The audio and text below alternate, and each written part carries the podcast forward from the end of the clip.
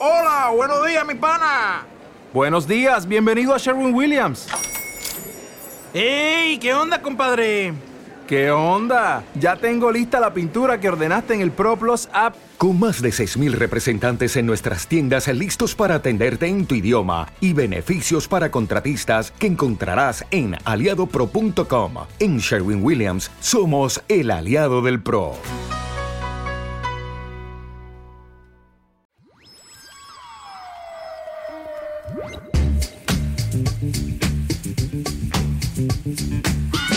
Correr por senderos. El podcast The Trail Running. Para escuchar en tus días de rodaje.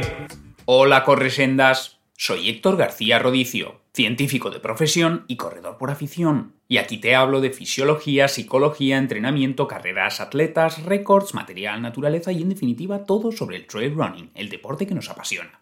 Hoy en Correr por Senderos, retrato de él y la trail runner popular. ¿Cuánto y cómo entrenamos y competimos? Tú y yo tenemos varias cosas en común. Si estás escuchando esto es que como a mí te gusta la naturaleza, te gusta correr, te gusta correr por la naturaleza y también como a mí el trail running no te da un céntimo y sí te cuesta unos cuantos euros al año. Vamos, que tú y yo somos trail runners populares recreacionales, amateurs. Porque por definición la persona amateur es quien practica una disciplina por amor y no por dinero. Bien, ya sabemos lo básico de ti y de mí, que practicamos trail running de manera no profesional. Pero quedan muchas otras cuestiones en el tintero. ¿Con qué frecuencia entrenamos la masa popular? ¿Durante cuánto tiempo? ¿Con qué distancia promedio?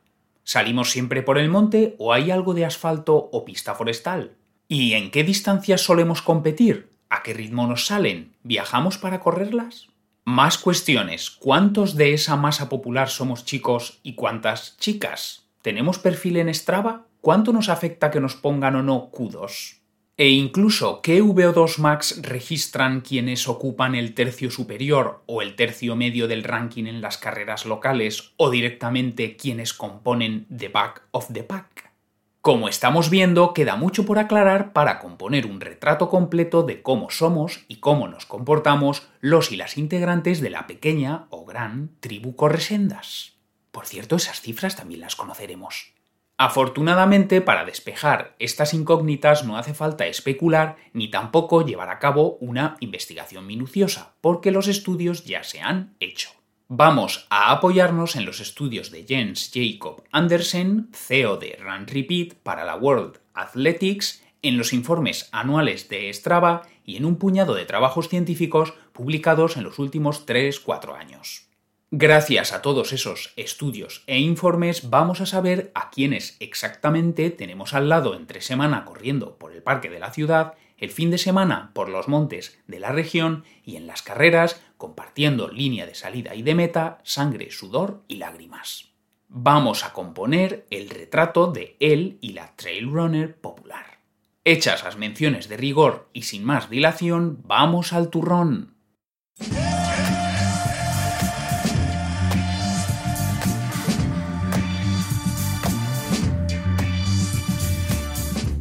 ¿Quiénes somos los y las populares? Para saber quiénes somos los y las integrantes de la masa popular en trail running, hay un par de estudios más bien pequeños que examinan los datos demográficos y de rendimiento de runners populares que siguen algún circuito de carreras regional.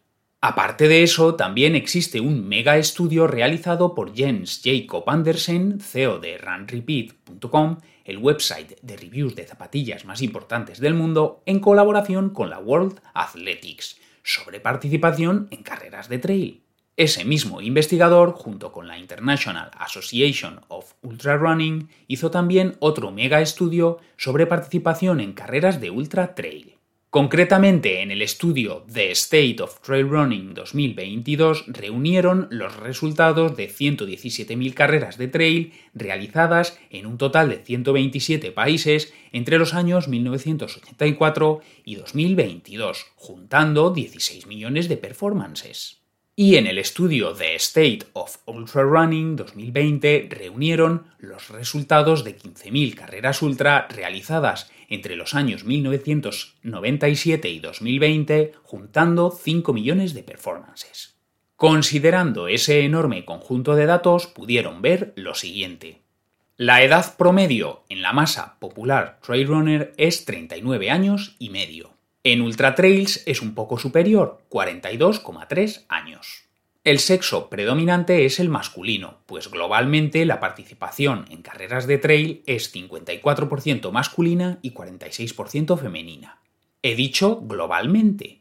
Si analizamos país a país y distancia a distancia vamos a encontrar proporciones inferiores de participación femenina. Por ejemplo, en trails de en torno a 50 kilómetros la proporción es 67% chicos, 33% chicas. En ultra trails de 80 kilómetros la proporción es 77% chicos, 23% chicas. En ultras de más de 80 kilómetros la representación femenina ya cae al 16%. Si consideramos el caso particular de España, para carreras por encima de los 50 kilómetros, la participación femenina es tan solo del 10%. Más datos de interés. Juntando chicos y chicas y trail de distancia sub, ultra y ultra, en el mundo habríamos 3 millones de runners participando en carreras según los mencionados estudios. Por supuesto, si consideramos también las carreras no incluidas en los listados de World Athletics en los que se basa el estudio y sumamos a quienes practican trail pero no se apuntan a carreras, la cifra es muy superior. Para no dar un número a la ligera, podemos pensar en la cantidad de usuarios en Strava, que actualmente supera los 100 millones. De nuevo, no toda la gente que corre por el monte tiene cuenta Strava ni todas las cuentas de Strava son de trail runners, pues hay también runners de asfalto, ciclistas y triatletas. Haciendo un cálculo grueso, si asumimos que una de cada seis cuentas en Strava es de trail runner, seríamos 15 millones de trail runners en el mundo. Sé que esta cuenta de la vieja es cualquier cosa menos ciencia de datos, pero nos vale para entender que esos 3 millones que calculan Run Repeat y World Athletics se quedan cortos seguro. Para apuntalar aún más mi estimación, cabe decir que Run Repeat también ha estudiado el running de asfalto, observando que entre 2006 y 2016 las carreras de asfalto vivieron un boom y alcanzaron su techo en ese año 2016 con 9,1 millones de participaciones. Es cierto que el running de asfalto es más popular que el trail, pero también lo es lo que dijimos antes, que no todo el mundo que corre participa en carreras. En fin, todo este rollo para decir que muy probablemente en Trail no hablamos de unos pocos millones de practicantes, sino de al menos una docena de millones de practicantes en el mundo. Y un puñado de datos más. Hay un estudio de 2021 realizado en las 167 personas que estaban siguiendo un circuito regional de 7 carreras de trail, carreras de entre 27 kilómetros con 1100 metros positivos hasta 33 kilómetros con 1400 metros positivos se vio que en su mayoría, un 52%, tenían algo menos de 40 años. En su mayoría, un 56% tenían estudios universitarios y en su mayoría, un 58% tenían pareja estable. En fin, ya nos vamos poniendo cara los unos a los otros. En conjunto, en trail y ultra trail a lo largo del mundo, tenemos 30 y bastantes o 40 y pocos años de edad somos más chicos que chicas, más aún en las carreras de mayor distancia, y unos y otras formamos una tribu de, cuando menos, una docena de millones de runners. ¿Cómo entrenamos?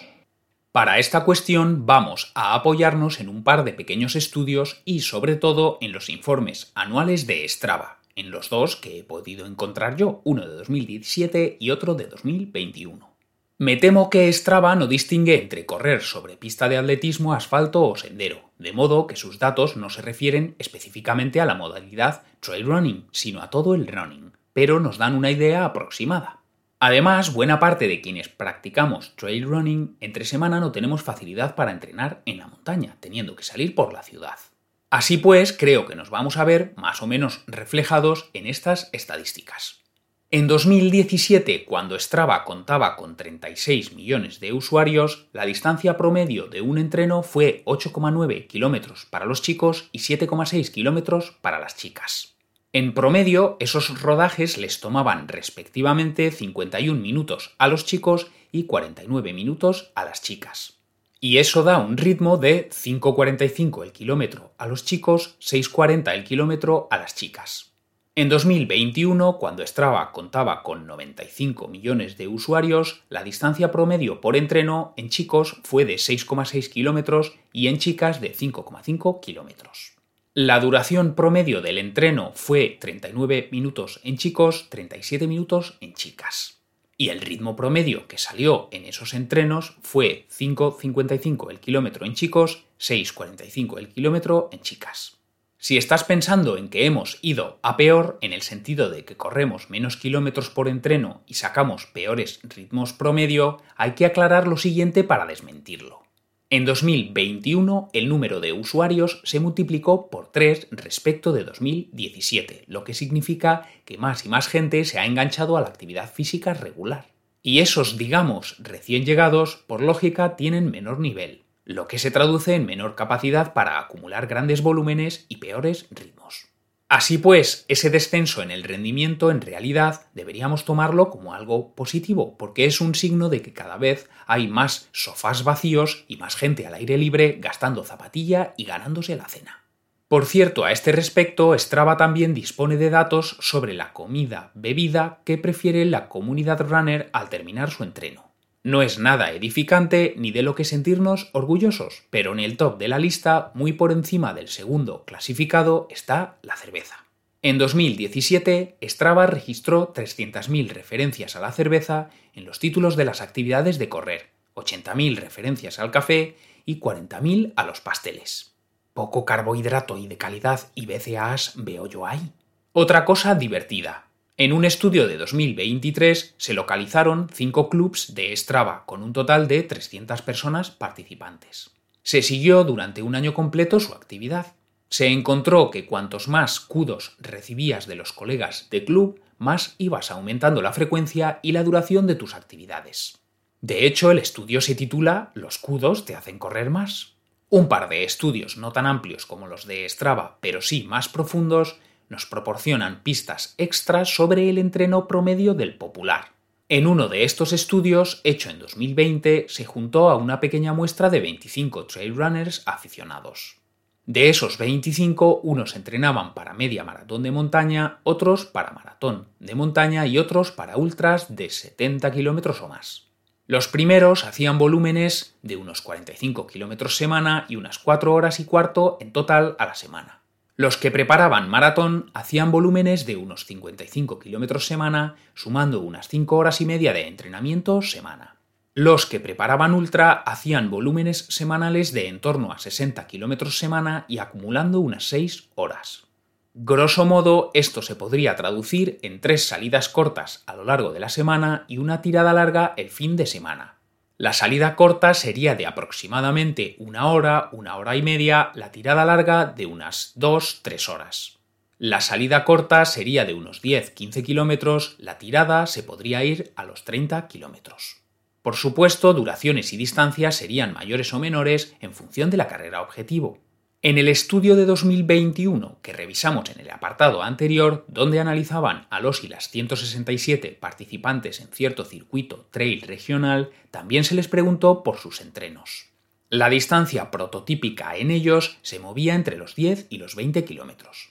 Por último, hay un estudio en corredores populares de asfalto, pero que es una prueba muy elocuente de que el trabajo tiene su recompensa. En este estudio de 2023 se cogieron los resultados en una media maratón de asfalto juntando los tiempos de 134 chicos participantes. Se identificó a los rápidos, que completaron la media maratón en 1 hora 25, a los medios, que la hicieron en 1 hora 43, y a los lentos, que la hicieron en 2 horas 30. Luego se examinaron los diarios de entrenamiento de unos y otros. De media, los rápidos entrenaban 5 días semana para acumular un volumen de 68 kilómetros. Los medios entrenaban 4 días semana acumulando un volumen de 55 kilómetros. Los lentos entrenaban 3 días semana acumulando un volumen de 39 kilómetros. Lo dicho, más trabajo, más resultado. No en vano, los rápidos registraron consumos de oxígeno máximo de en torno a 55, los medios de en torno a 48, los lentos de en torno a 41 mililitros minuto kilo. En fin, Juntando todo lo registrado en Strava y por este puñado de pequeños estudios, podemos ver que él y la runner popular corre entre 3 y 5 días a la semana, sus rodajes son de 6-7 kilómetros si pensamos en la franja más popular de la población recreacional y de 10-20 kilómetros en el caso de quienes le dan al trail de una manera algo más comprometida. En esos casos la tirada larga se va más hacia los 30 kilómetros. E importante, cuanto más volumen acumulas, mejores resultados obtienes en carrera. No hay misterio en este punto. ¿Cómo competimos? Para contestar a esta cuestión, acudimos de nuevo a los mega estudios de Run Repeat y World Athletics, que contemplan millones de participaciones en carreras de trail y de asfalto de los últimos 20-30 años. Bien, y mirando sus estadísticas, ¿qué datos interesantes podemos encontrar? Para empezar, en trail, en el mundo, la carrera promedio tiene 25 kilómetros. Hay más del doble de carreras que hace 10 años y cada vez más estas carreras tienen más de 500 participantes, o sea, son más numerosas y son más populosas. También es cada vez más habitual desplazarse fuera de tu localidad para disputar la carrera. Respecto a ritmos de carrera, en media maratón de montaña, el promedio mundial de los chicos es 6 minutos 37 segundos el kilómetro, el de las chicas 7.27 el kilómetro. O sea, más o menos los populares completaríamos la media maratón de montaña en 2 horas 20 y las populares lo haríais en 2 horas 40. En maratón de montaña el promedio mundial de los chicos es 7.18 el kilómetro, el de las chicas 8 minutos kilómetro. Así, más o menos, los populares completaríamos la maratón de montaña en 5 horas 5 y las populares lo haríais en 5 horas 35. En el caso de las ultras, consideradas en conjunto, es decir, de los 55 kilómetros a las 100 millas, el ritmo promedio es 8.20 el kilómetro tanto en los populares como en las populares. Respecto a las ultras, otro dato curioso es que los países donde más se corren son Francia y Estados Unidos, por ese orden. Por último, y aunque se refiere a running de asfalto, hay tres datos súper interesantes. Uno es que a mayor distancia, menor participación femenina. Hay más proporción de mujeres en 5K que en 10K, que en 21K, que en 42K, yendo desde el 58% del 5K hasta el 25% de la maratón de asfalto. Otro dato interesante es que los peores ritmos promedio, tanto en chicos como chicas, no están en la distancia maratón, sino en el 5K. Esto se explica porque para hacer un 5K no necesitas apenas entrenamiento y mucha gente se apunta. El maratón, no obstante, requiere mucho entrenamiento, incluso si no vas a hacer una supermarca personal y solo aspiras a terminarla. Un último dato de interés es el tiempo promedio en maratón de asfalto. Considerando el planeta en conjunto, el tiempo de los chicos es 4 horas 21, el de las chicas es 4 horas 48. Y muy interesante también es que en España el tiempo es 3 horas 49 para chicos y 4 horas 12 para chicas. Se trata de unas marcas que están entre los mejores tiempos del mundo. Mi hipótesis es que no es que aquí estemos más fuertes que el vinagre, sino que tenemos circuitos muy rápidos. Valencia, por supuesto, pero también Sevilla, Barcelona o Málaga. Conclusión. Corresendas ya tenemos nuestro retrato robot. Muy probablemente tú y yo tengamos 30 y bastantes años o 40 y pocos. Salimos a correr unas cuatro veces por semana para recorrer entre 10 y 20 kilómetros a ritmo aproximado de 7-8 minutos el kilómetro cuando la salida es por el monte. Con la estadística en la mano, lo más probable es que seas hombre. Aunque me gustaría pensar que, al igual que en las carreras de asfalto o las de montaña de más corta distancia, también hay un buen montón de mujeres escuchando esto.